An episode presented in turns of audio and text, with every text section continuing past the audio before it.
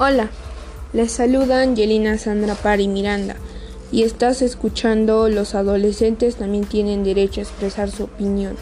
En esta oportunidad trataremos acerca de la contaminación del aire. Conocerás su definición, la situación actual que se está viviendo a causa y consecuencia de ello y algunas recomendaciones para mitigar la contaminación ambiental a través de acciones responsables que ayudarán a promover la mejora de la calidad del aire del suelo y del ambiente en general.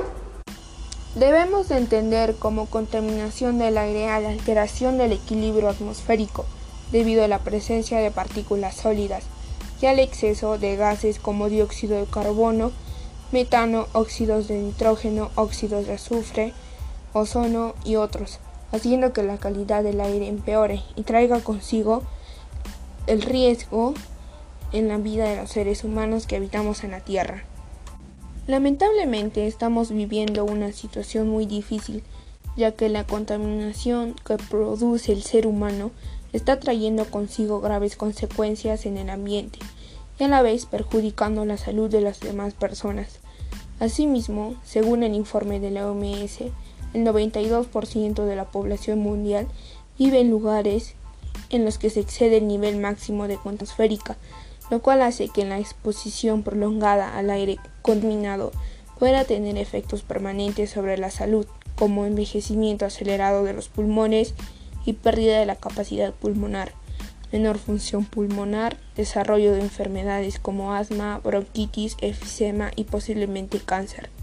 Asimismo, entre las causas que ocasiona esta situación se encuentra una de las máximas fuentes contaminantes del aire son los combustibles fósiles, tales como la energía que emanan los automóviles por su combustible, el cual emite dióxido de carbono que después asciende hasta la capa atmosférica. Las fábricas y centrales eléctricas utilizan productos químicos en su actividad. Estos generan contaminación en las áreas de trabajo, afectando especialmente al aire, ellos también producen la quema a gran escala de combustibles fósiles, como el petróleo, el carbón y el gas. En la agricultura hay muchos pesticidas, insecticidas, fumigadores y fertilizantes que se utilizan sin restricciones en la producción agrícola, emitiendo químicos dañinos para la atmósfera y convirtiéndose en una de las principales causas de contaminación del aire. La quema de residuos al aire libre los desechos orgánicos en los vertederos liberan a la atmósfera dioxinas noxivas, furanos, metano y carbono negro. A nivel mundial se estima que el 40% de los residuos se queman al aire libre. También cuando los residuos orgánicos se pudren, producen gases como el metano, el óxido nitroso y el dióxido de carbono responsables del cambio climático. La contaminación del aire también es por las personas que siguen cocinando y calentando sus hogares con combustibles sólidos, es decir, madera, residuos agrícolas, carbón vegetal y mineral y excrementos de animales, en fuegos abiertos y en cocinas con fugas. En su mayoría son personas pobres que viven en países de ingresos bajos y medios también la contaminación del aire se da por fuentes naturales, como las erupciones volcánicas. Los volcanes expulsan a la atmósfera elementos altamente contaminantes, como el azufre, el nitrógeno, el cloro, el flúor, el metano o el dióxido de carbono. También se da por los incendios forestales. Los incendios ocasionados de forma natural liberan una gran cantidad de gases como el monóxido y el dióxido de carbono, además el polvo y cenizas que contaminan primeramente el aire y después de los suelos. Pero todo esto podemos frenarlo, depende de nosotros. Entre las acciones para mitigarlo tenemos que contrarrestar los efectos negativos de la contaminación ambiental para la mejora de la salud y del ambiente. Para lograr ello debemos de plantearnos acciones que ayudan a mitigar la contaminación del aire, como utiliza el transporte público. Nos hemos acostumbrado a utilizar el coche para todo, pero es hora de empezar en el planeta y en nuestro futuro y de usar medios de transporte más sostenibles y respetuosos con el medio ambiente. Consume productos ecológicos. Para la producción de productos ecológicos se emite el uso de elementos químicos que puedan perjudicar el medio ambiente. No solo los puedes encontrar en la, en la alimentación, también en limpieza, moda o, o cosmética. Compra locales. Una de las cosas que más contamina son los vehículos. Si compramos productos locales, evitamos que los que adquirimos en el supermercado se transporten desde lugares lejanos, como el gasto de combustible y la contaminación que esto supone. Reduce el consumo de plásticos. Se estima que el tiempo medio de uso de una bolsa de plástico es de 10 minutos y tarda unos 400 años en degradarse.